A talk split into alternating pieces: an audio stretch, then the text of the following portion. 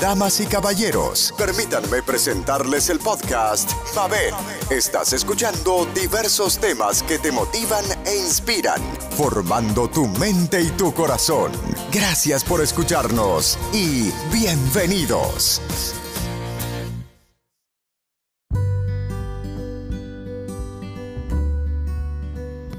Artritis infecciosa aguda por Steven Schmidt.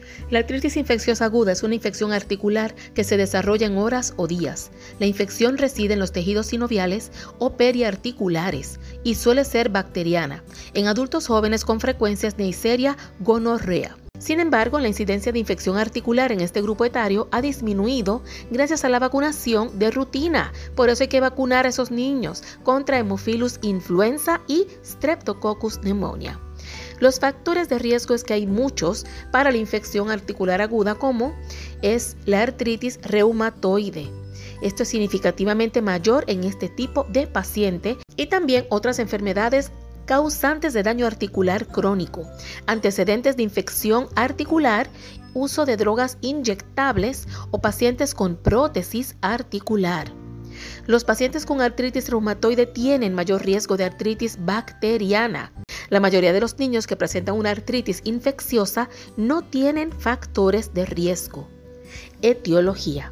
Los microorganismos infecciosos alcanzan las articulaciones a través, número uno, de penetración directa, como trauma, cirugía, artrocentesis, mordeduras, Segundo, extensión de una infección adyacente, por ejemplo, osteomielitis, un absceso de tejido blando, una herida infectada. Y tercero, por diseminación hematógena desde una infección distante. En adultos, la mayoría de las infecciones agudas se deben a bacterias y se clasifican como gonocócicas o no gonocócicas. Esta distinción es importante porque las infecciones gonocócicas son menos destructivas para la articulación. En adultos en general, Staphylococcus aureus es la causa más frecuente de artritis infecciosa. En muestras extrahospitalarias con Staphylococcus aureus es frecuente la resistencia a meticilina. Neisseria gonorrea ha disminuido en frecuencia como causa de artritis séptica, donde ha disminuido poco más del 1%, pero se debe considerar en adultos jóvenes sexualmente activos a pesar de esta información se debe a la diseminación de Neisseria gonorrea desde las superficies mucosas infectadas como cuello uterino, uretra, recto, faringe, a través del torrente sanguíneo. Los pacientes afectados tienen a menudo infección genital simultánea con clamidia trachomatis. Otra causa frecuente es el streptococcus, en particular en pacientes con infecciones poliarticulares. Los pacientes que reciben terapia inmunosupresora, por ejemplo inhibidores del FNT o corticosteroides, pueden tener artritis séptica de patógenos menos comunes, como micobacterias y hongos. La Quinguela quingae se ha convertido en una causa importante de artritis séptica en niños pequeños. Fisiopatología. Los microorganismos infectantes se multiplican en el líquido sinovial y en la membrana sinovial. Algunas bacterias como Staphylococcus aureus producen factores de virulencia como adhesinas que les permiten penetrar, permanecer e infectar los tejidos articulares. Los neutrófilos migran hacia la articulación y fagocitan a los microorganismos infectantes. En especial en casos de infección gonocóxica, la persistencia de restos antigénicos de bacterias o de infección pueden alterar al cartílago y hacer que se vuelva antigénico. Signos y síntomas. En pocas horas o días, los pacientes con infección articular aguda desarrollan un dolor articular moderado a intenso, calor, dolor a la presión y derrame en la articulación, restricción del movimiento activo y pasivo y a veces enrojecimiento. Los síntomas sistémicos pueden ser mínimos o estar ausentes. En lactantes y niños, la enfermedad puede presentarse con limitación del movimiento espontáneo de una extremidad, con pseudoparálisis, irritabilidad y trastornos de la alimentación. Puede haber fiebre alta, baja e incluso ausencia de fiebre. Artritis gonocóxica. puede producir un síndrome de dermatitis, poliartritis tenosinovitis característico. Las manifestaciones clásicas son fiebre de 5 a 7 días, múltiples lesiones cutáneas como petequias, pápulas, pústulas, y tercero, artralgias, artritis y tenosinovitis migratorias, que a menudo involucra múltiples tendones, con mayor frecuencia las articulaciones pequeñas de las manos, las muñecas, los codos, las rodillas y los tobillos y rara vez las articulaciones axiales. Artritis bacteriana no gonocóxica produce dolor progresivo, moderado a intenso en la articulación que empeora con el movimiento o la palpación.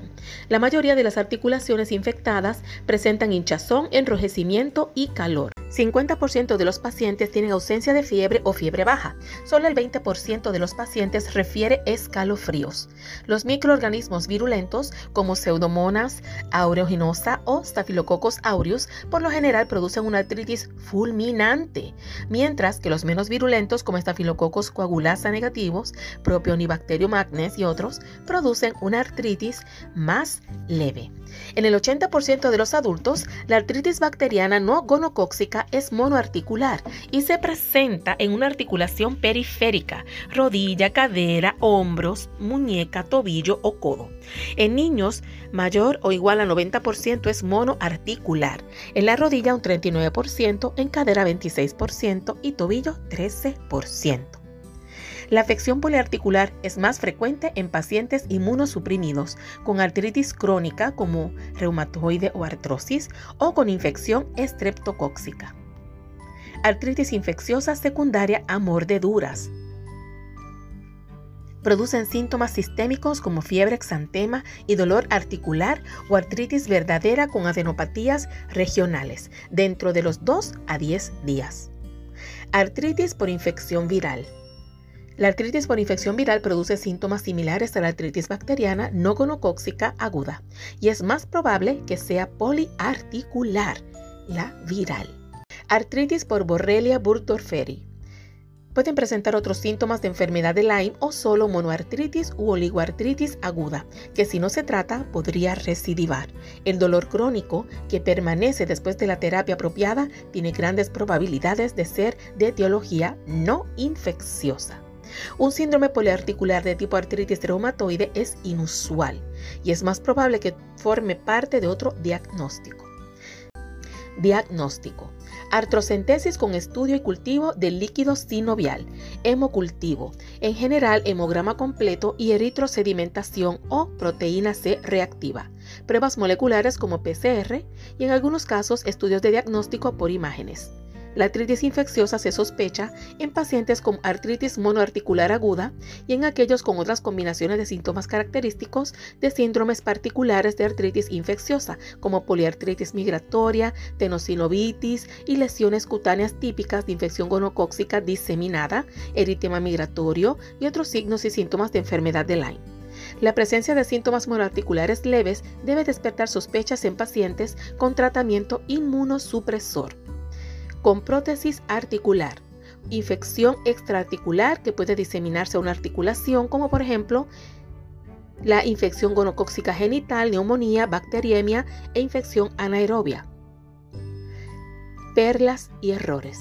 Se debe hacer artrocentesis y cultivo de líquido sinovial para excluir una infección articular en pacientes con derrame articular y signos compatibles con artritis infecciosa bacteriana, incluso si se cree que la causa más probable sea una afección articular conocida como artritis reumatoide.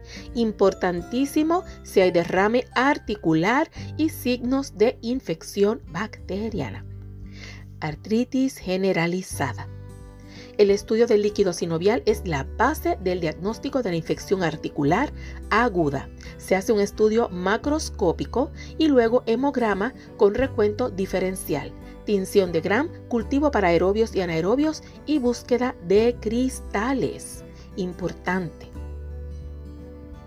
El análisis de sangre debe ser hemocultivos, hemograma completo y eritrosedimentación o proteína C reactiva, donde la obtención de resultados normales no excluye una infección. Pueden usarse pruebas moleculares como el PCR.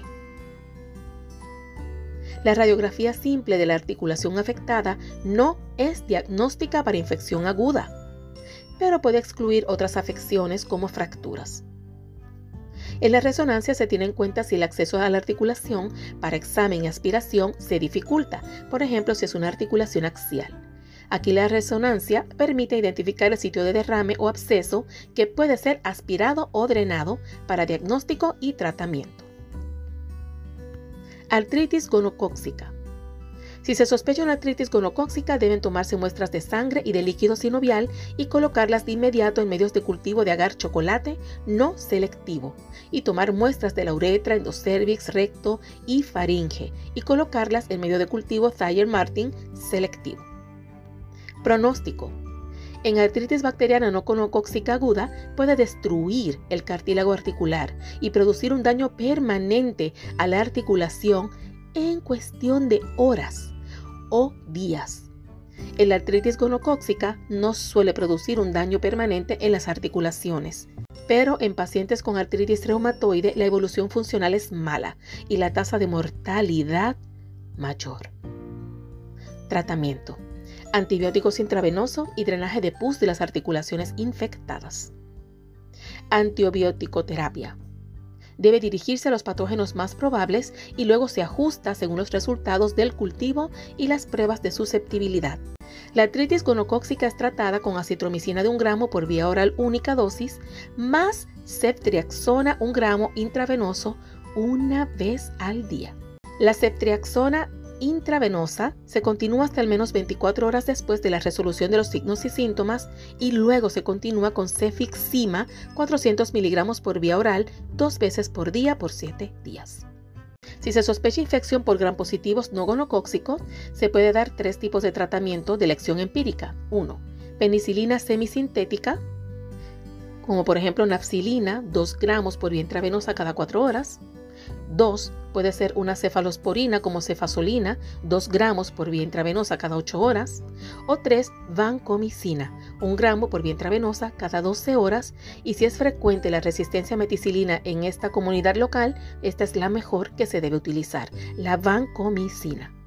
Si se sospecha que la infección es por gram negativos, como en pacientes inmunosuprimidos o con comorbilidades graves por uso de drogas inyectables, infección reciente, catéter intravascular permanente, pues el tratamiento empírico incluye una cefalosporina de tercera generación por vía parenteral con actividad antiseudomónica, por ejemplo, ceftazidima 2 gramos intravenoso cada 8 horas. Si la infección es grave, hay que usar un aminoglucósido.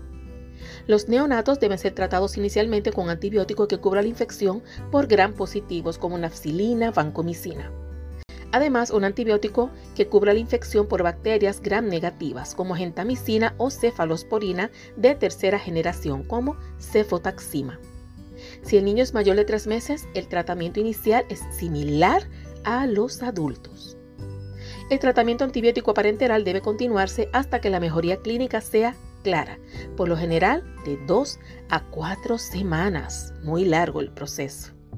Y luego se continúa con antibióticos orales en dosis altas durante 2 a 6 semanas, de acuerdo a la respuesta clínica. O sea, este tipo de infección el paciente debe esperar estar en tratamiento por mes y medio, como mucho.